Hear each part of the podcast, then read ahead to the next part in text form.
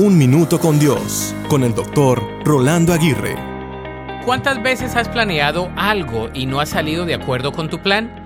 ¿Cuántas veces has invertido horas en un plan y todo se desmorona fácilmente? Por ejemplo, hay personas que planearon muchas cosas en su vida, pero no se cumplieron para nada. Sin embargo, hay otras que sin planear se dieron por sí mismas. Entonces, ¿cuál es la solución? ¿Es la solución no planear? No, de ninguna manera. La solución no es solo planear, sino vivir en una actitud de planeamiento.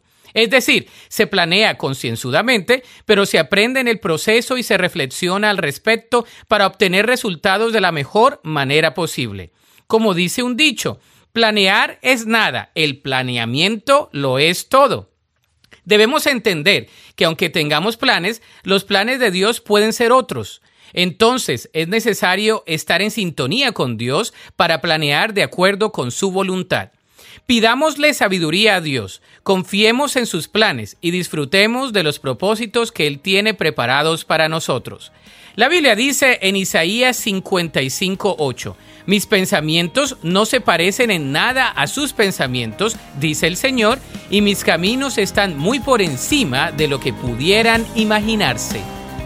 Para escuchar episodios anteriores, visita unminutocondios.org.